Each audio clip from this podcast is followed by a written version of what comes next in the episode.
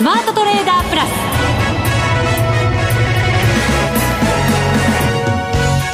ス。全国のリスナーの皆さんこんにちは。内田まさです。この時間はザ・スマートトレーダープラスをお送りしていきます。この方にご登場いただきましょう。国際テクニカルアナリスト福永博之さんです。こんにちは。よろしくお願いします。よろしくお願いいたします。マーケットの話はさておき、はい、さておき。置いといちゃいけないんですけどね。なんか番組の 内容が変わってきちゃいましたね内田さんいやいやいや、はい、早速ですけど、ええ、先日番組にご登場いただいたガラケーさんロビンスカップのお話いただいたんですよね、はい、そうですそうです。はい。なんかね、え、気になるじゃないですか経過が。え？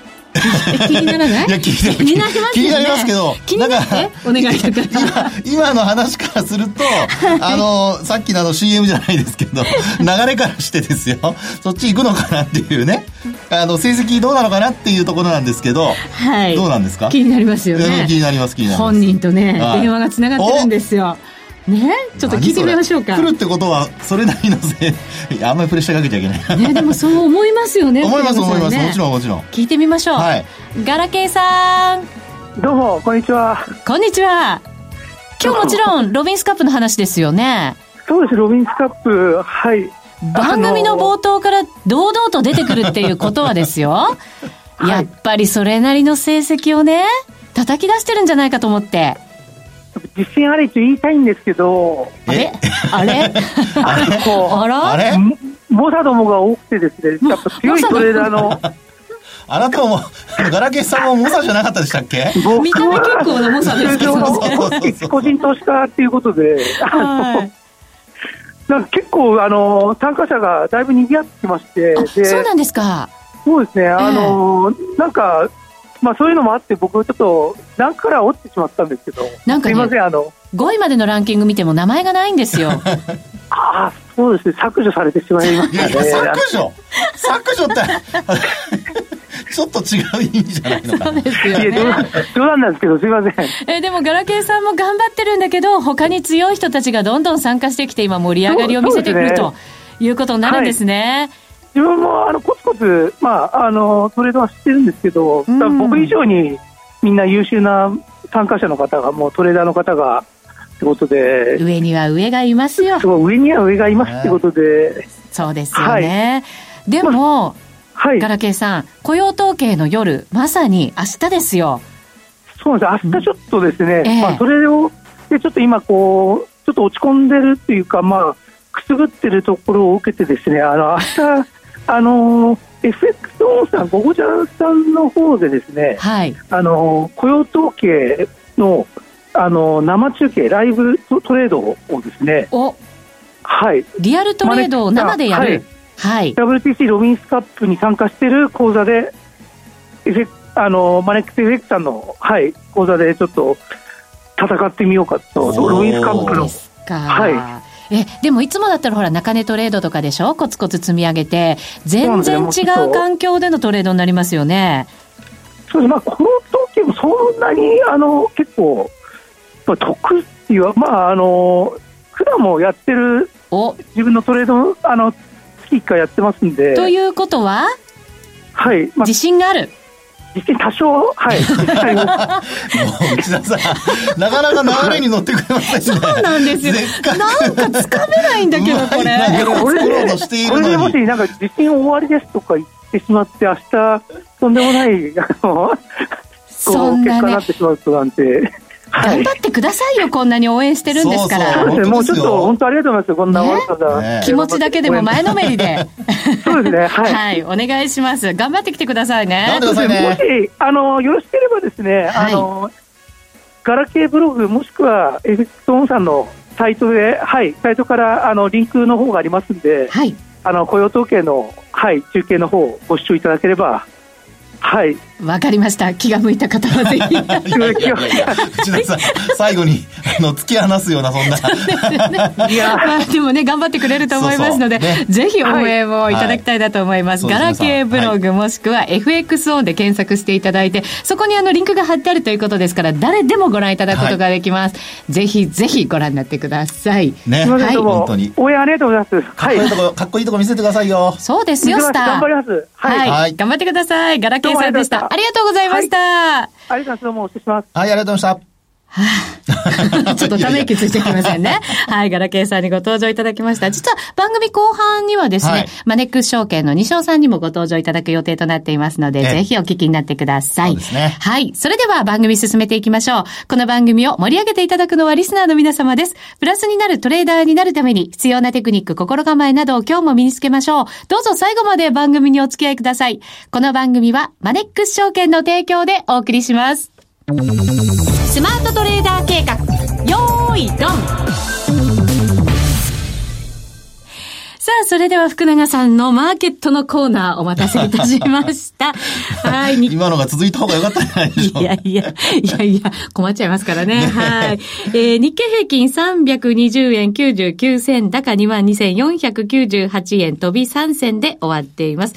日中の値動き200円ぐらいありましたかね？そうですね。はい、まあ、あのー、寄り付きから22,300円台を回復して、はい。えー、スタートしてですね、まあ、その後、515円までありました。515円までありましたからね。はい。ですから、その寄り付きの価格が今日は安値ですので、そうやって見るとやっぱ200円ちょっとね。そうですね。はい、で、まあ、本当の高値じゃないですけど、ほぼ高値のところで引けてますので、そうです。まあ、日中陽線で終わり、比較的強い感じだったというふうに言えるんでしょうね。うん、そうなんですね。えー、で、あとですね、やっぱりテクニカル的にどうかっていうところを見てみると、あのー、まあ、日経平均株価の方はこれ5日も25も、まあ、届かなかったんですよね。うん。ところが、あの、トピックスを見ると、はい、実はトピックスは両方とも上回って終えてるんですよ。5日も25も。ちょうどね、くっついてるんですよね。25日と5日がね。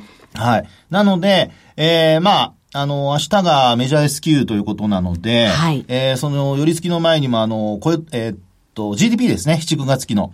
あの、改定値の発表も、あの、国内のものがあったりしますから、はい。まあ、そういう意味では、そのあたりの結果を受けてですね、えー、S q 値がどう変わるか、それからあと S q 値を、まあ、上回るのか、あるいはそれが高値になるのかね。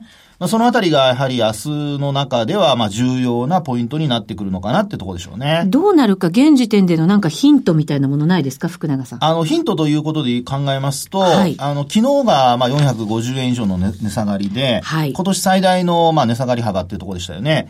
で、今日戻しているっていうところからするとですよ。すると？はい。明日、あの、まあ、寄り付きがほぼ横ばいなんかでなったりすると、うん、あの、まあ、5日、あるいは25日線トピックスが抜いてることを考えるとですね、はい、日経平均株価もそのまま上回ってくるっていうことも十分考えられるわけですよね。はい。となると、あの、低く始まってしまうと、やっぱり25日線、5日線が意識される形になって、売り圧力っていうのが、こう、ちょっと強まる可能性ありますけど、逆に、まあ、横ばいないしは小幅高ぐらいで始まって、まあ、それが安値になるっていうような、まあ、そういう流れになると、あの、日中、日経平均株価も5日と25日線上回るような、まあ、そういう動きがちょっと期待できるかなと。はい。ただ、あの、夜には先ほども話ありましたけど、雇用統計がありますので。そうなんですよね。えー、ですから、そのあんまりですね、えー、大きな、今日のような、あの、大きな値幅が出るかどうかはちょっとわかりませんけども。動きづらさというのはあるかもしれませんね。はい、そうですよね。で、あと、引けにかけて、まあ、あの、伸び悩むっていうこともあり得るんですけど、はい。ただ流れとしてはですね、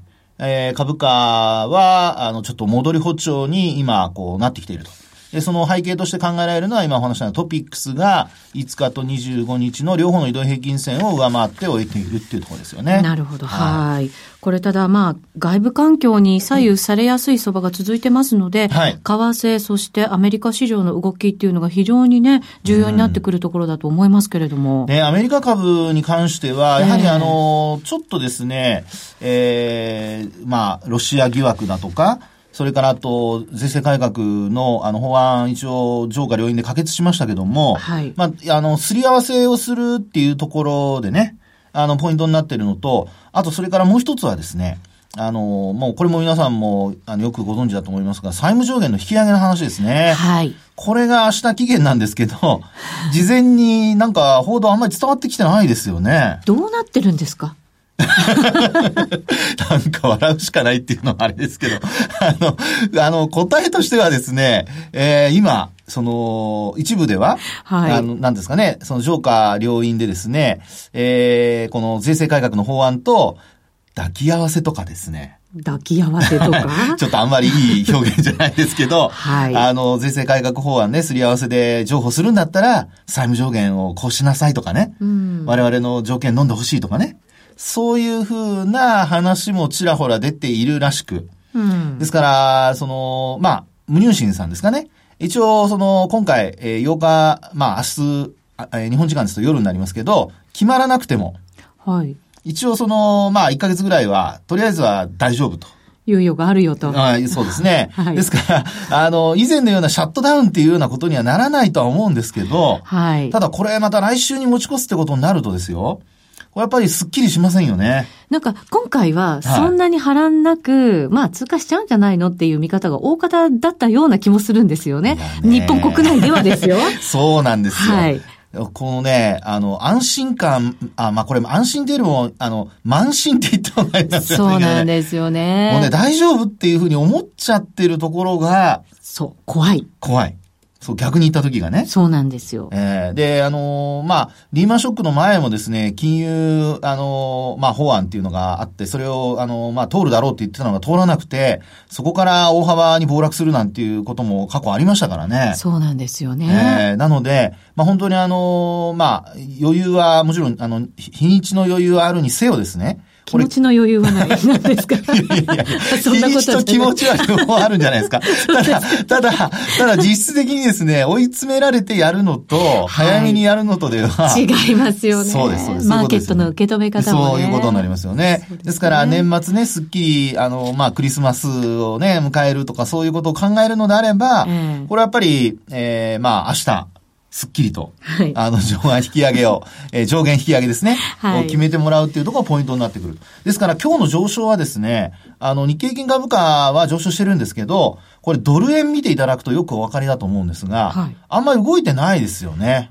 じわじわ、じわじわ、なんかね、戻り、はい一応は試してる感じはあるんですけど、どうなんですかねこれすっきりしてないですよね。これすっきりしてませんよね。決まる決まる決まるかな、ええみたいな感じの。ね、本当そんな状況ですよね。ええ特にあの、まあ、東京マーケットが、その株式市場取引されてる間の値動きっていうのも、あの、方向感定まってなくて、はい今日も結果的に、まあ、112円の、まあ、前半からミドルぐらいまでの間行ったり来たりですもんね。そうなんですよね。ええまあでも、下げようとする感じはないので、はい期待感の方がまだ高いのかなって感じはするんですけどね。そこですよ。あ、だからダメ？だからダメですか？というのも、ええ一時112円割れを試してるじゃないですか。はい。なので、ドル円に関しては、まあ、要は為替に関しては、やっぱりそちらの方向をある程度見極めようっていう動きが、あの、事前にあったっていうところを考えるとですね、ええこれ戻しきれないとなると、そこがターゲットになって、その112円割れですね。割れがターゲットになって、そこをまた割り込みに行くっていうようなことも考えられなくはないので。そうなるとですよ、ポジション随分まだまだ偏ったままなわけじゃないですか。そうです、そうです。そうするとそこが、ちょっと動き出しちゃう可能性ありますよね。逆回転というそか。こなんですよね。ですから、あのーまあ、今日の東京マーケット、まあ、特にその株、為替両方見た場合に、株は、その、まあ、2兆8000億円ぐらいもできていてですね、比較的、こう、堅調に商いも伴って上げたっていうことなので、はいあの、あとトピックスも25日は5日線上回ってますから、あの、明日に期待がこうね、あの、継続してるわけですけど、ただドル円に関しては、慎重姿勢を全然崩してないっていう流れになってますから、そうですよね。はいこれ、アメリカ株もテクニカル的に見ると、ええなんとなくちょっと嫌な感じじゃないですか？ナスダックとか。あの、そうなんですね。ナスダックは特にあの1%ほど一時、あの先週ですかね。あの、金曜日、はいえー木曜日でしたかね、ズドンと落ちて。大きい陰線がね。はい。で、そのままなんですよね。で、あとね、あの、ニューヨークダウはですね、はいちょっと皆さんあんまり聞聞き慣れない、あの、ちょっとテクニカル指標を言いますけど、シンプルなんですが、これあの、おエンベロープっていうのがあります。エンベロープ、はい。あ聞いたことあります？のうねうねしてるやつ。そうそう、ボリンジャーバンドに似てるんですけど、はいボリンジャーバンドと違うのは、あの、単純に、あの、25日とだとかの中央の線と平行線ってことですね。はいはい。で、このエンベロープで、あの、1年間の、まあ、あとその前もずっと私定期的に見てるんですけど、大体ですね、マックス4%を超えると、はい。あの、4%に到達すると、これ伸び悩むっていう傾向があるんですよ。ちょこっと調整するみたいな。はい。でね、今年3月1日の時も、これも、まあトランプ大統領がだあの議会で演説するっていうようなところで一気にドーンって上げたんですね。ええ、で、そこで上げたんですけど、その後、結果的にその税制改革の話も何も出ず、株価は調整に向かったと。え、今4%超えてきてるんですか？ちなみに。その通りです。ええー、でね、4%にちょうど達したところから落ち始めてるんですよ。はい、ああ、そうなんですね。なのでですね、これもう今アメリカの方も、あのー、今回、えー、イスラエルのね、えー、問題だとか、いろいろちょっとこう宗教的な話にも関わってきているので。そうなんですよ。それも嫌だ。えーうん、ねですから、あの、今のところ何もね、えー、こう、衝突的なことは起こってませんけど、どこの地域もね。はい。ですけど、やはりそういったことを考えますと、日経平均株価の動きと為替の動きでは、まあ、どちらかというとこれまでは為替が、こう結構イケイケどんどんっていう場合が多かったんですけど、はい。今回に関してはちょっと為替の方が慎重に見ていて、で、どちらかというと、為替の動きが、あ日経平均株価左右するかもしれないと。うん、というのも今日の引けにかけてもですね、はい、ドル円が112円の50銭にかけてドーンって上がってきた場面があったんですよね。はい、で、その場面で日経平均株価も持ち直して、えー、一時500円つける場面がありましたので、連動が。そうですね。強まってる。はい。はい、なので、あの、そういう意味では、あの、少し、えー、ヘッジファンドなんかの、あの、両方の、まあ、先物と、それから為替の、両方の商いっていうところがですね、えー、少しまた出つつありますので、そういう意味ではやっぱり日経平均株価の動きと為替の動きっていうのが連動する可能性がありますから、はい、ちょっとあの皆さんご注意いただきたいなと思いますね。このところ強気でしたけど福永さん、今日は少し慎重カラーが、少しだけね。まあだけというかまあとにかくあの、雇用統計とかね、その辺とあとやっぱりいろいろ不透明要因が本当増えてきてますからね。そうですよね。はい、こういう時だけにね、やっぱり皆さんにも慎重になっていただく必要があると。はい、僕はチキンですか？ら。大谷翔平君がチキンとかかかりましたけどね。あの、ニューヨークヤンキースをね、蹴ったからとか言って言われましたけども。ね、同じ。同じ。同じチキンでらっしゃるでも、大谷君と同じように、夢のあるチキンですからね。なるほど、なるほど。はい、ちょっとよくわかりませんでしたが、この辺りで締めたいと思います。はい、以上、スマートトレーダー計画、用意ドンでした。さあ、それでは続いてのコーナー行きたいと思います。ここからは、ザ・スマートトレーダープラス今週のハイライト行きたいと思います。さあ、今、スタジオに駆け足で入って 来てくれたこの方にご登場いただきましょう。マネックス証券の西尾隆人さんです。よろしくお願いいたします。よろしくお願いします。お願いします。久々ですね、西尾さん来てくださったの。そうですね、数ヶ月ぶりになります。あらら。釣れない。もっと来てくれないと。どっかのお店じゃないですか。そうですよね。でもね、来てくださるときは必ずお土産を持ってきてくださるのが西尾さんなんですよ。お土産、お土産。そうなんですよ。今日のお土産は、はい、お宮は何でしょう？何でしょう？はい。はいってまいりました。なんかかわいそうな感じになってきたな。無理やりいやいや、西尾さんもっと大きな声で頑張ってください。はい、ました。よろしくお願いします。マネック証券ではですね、11月の27日から、えっと、信用取引の手数料をですね、大幅に引き下げまして、新しい手数料体系に、えー、させていただきました。知ってます。ね、はい。噂で聞きました私も。業界最安値水準ですよ。はい。知ってました？いや、もちろん。あ、そうです。ありがとうございます。はい。え、詳しく教えてください。はい。そうですね。えっと、ちょっと細かい手数料体系になってしまうんですけれども、まあ一番安いところで10万円より低い約定金額については95円から。95円から、はい、になります。はい。はい、これ、だから100円切ってるっていうこと？そういうことになります。はあ。うん5%も安いですよ。そうですよね。今の運がちょっとタイミング遅くて、それは驚いたってことですよね。もちろん驚いたんですよ。そうですよね。はい。はい、そして、はい。はい、でこれまであの、パソコンですとかスマートフォンの、によって、こう、100万円以上を超えた時の約定金額によって、ちょっと手数料は違って、違ってたんですけれども、それがもう一本化しまして、まあ、パソコン、スマホですとか、あとは、差し値成り行きに関わらず、もう同じ手数料ということになってます。それ分かりやすくていいですね。はい。本当そうですね。ねはい。あとはまたもうあの、200万円を超える約定金額については、もう一律1000円で上限を設けておりますので、はい。これまでちょっと右肩上がりにずっと上がっちゃってたんですけれども、はい、まだ200万円を超えこれからは200万円を超えた場合にはもう1000円で収まるということになります。なるほど。じゃあ、たくさん取引される方はね、よりマネックスでやった方がお得という。あと、少額もお得になってますもんね。そうですね、少額の方も。どっちも？そう。多い人も少ない人もお得 今聞いてたじゃないですか。はい。どっちもってどっちもですよ。そうですよね。はい。一応驚いてみるっていうのも重要じゃないですか。そうそう。はい。はい。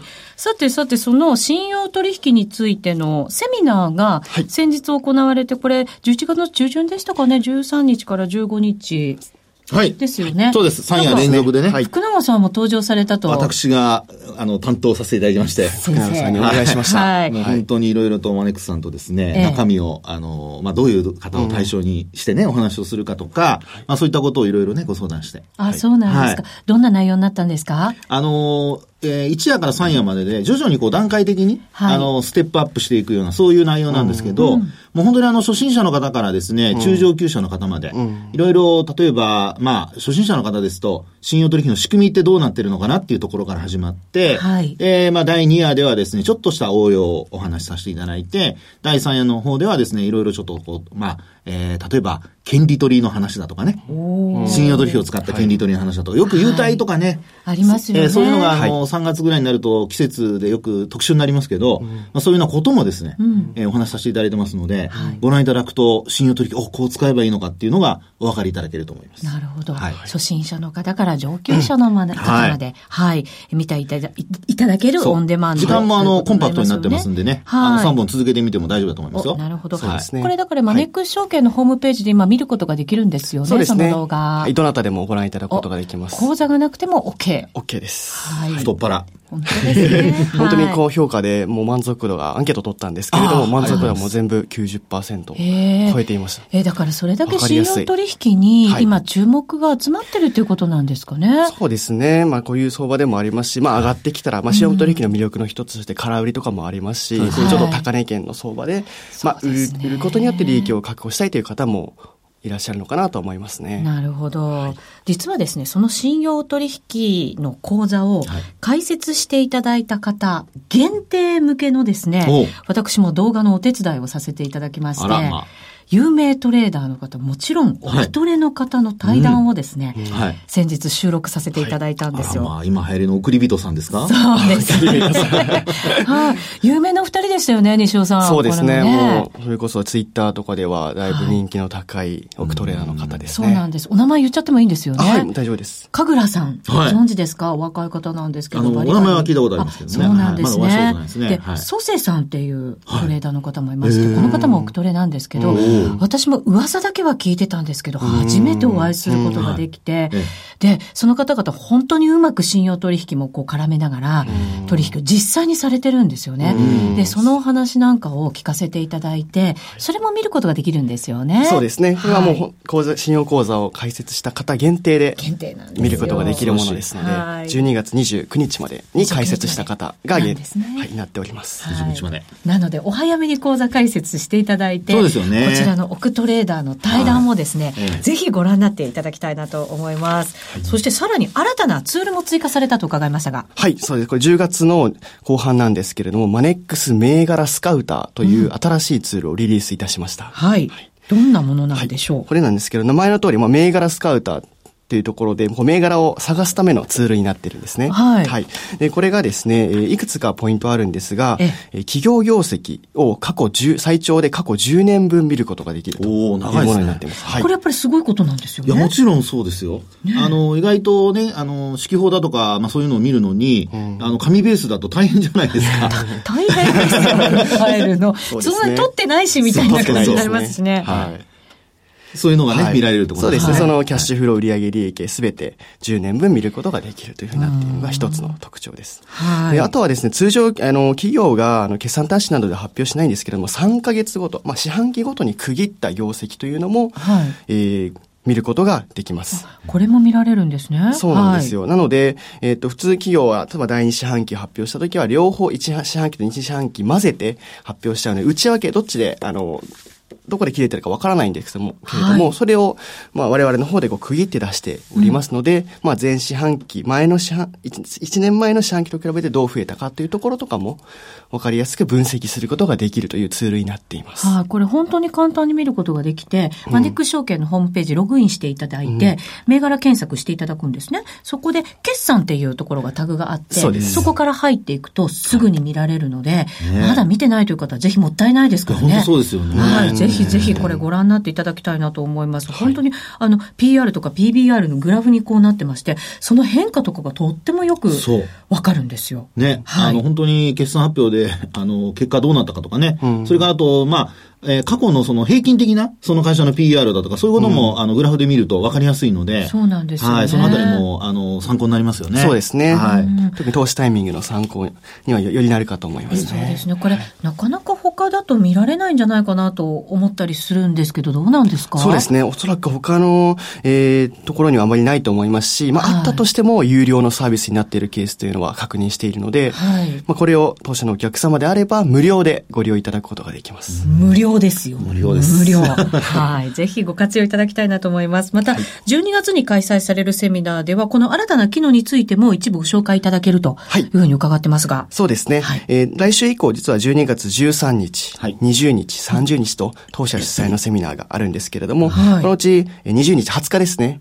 えー、夜の、平日の夜になりますが、ここで、あの、この銘柄スカウターを開発を担当したマス島というものが実際に登壇させていただいて、いろいろ使い方等をご説明させていただきます。いいですね。解説、え、解説じゃなくて、開発した方ですから、一番よく分かってる方が、いろいろ話をしてくれるということですから。開発した方が解説してくれるんですね。そうです。はい。それが言いたかった。それが言いたかったですこんがらがっちゃいましたよ。まあまあ、内田さん僕は、付き合い長いから。ありがとうございます。ナイスフォローいただきまして。これ、お申し込みは、マネックス証券のホームページからということになりますか、はい、はい、そういうことになります。はい。ぜひぜひ、ふるってご参加いただきたいと。そうですね。はい。思います。今日は西尾さんにお越しいただきました。ありがとうございました。ありがとうございました。ありがとうございました。日本株投資をお楽しみの皆様。今、新大統領が誕生し、注目のアメリカへ投資してみませんか？米国株に興味はあるけど、英語だし、知らない企業も多いし、なんだか難しそうだなと思っている方。実はそうではありません。米国株は1株から購入可能。株価は100ドル以下の銘柄が多く、1万円もあれば、あなたもアメリカ企業の株主に。少額から投資でき、始めやすいのが米国株の特徴なんです。多くの企業では、配当は3ヶ月ごとに支払われ、配当金をもらえる楽しみがたくさん。最近は日本でもサービス展開しているアメリカ企業が増えており、日本人にも身近になったことで、米国株投資を始める方が増えています。マネックス証券の米国株取引サービスはお得がたくさん。手数料は業界最安水準。特定口座にも対応。取扱銘柄数はオンライン業界最多の3000銘柄超。さらにさらに、米国株を初めてお取引されるお客様には、最初の20日間限定で、取引手数料を最大3万円までキャッシュバック。米国株なら、マネックス証券。今すぐ、マネックス証券、米国株で検索。当社が扱う商品などには、価格変動などにより元本損失、元本超過損が生じる恐れがあります。投資にあたっては、契約締結前交付書面などを必ずお読みください。マネックス証券株式会社、金融商品取引業者、関東財務局長金賞第165号。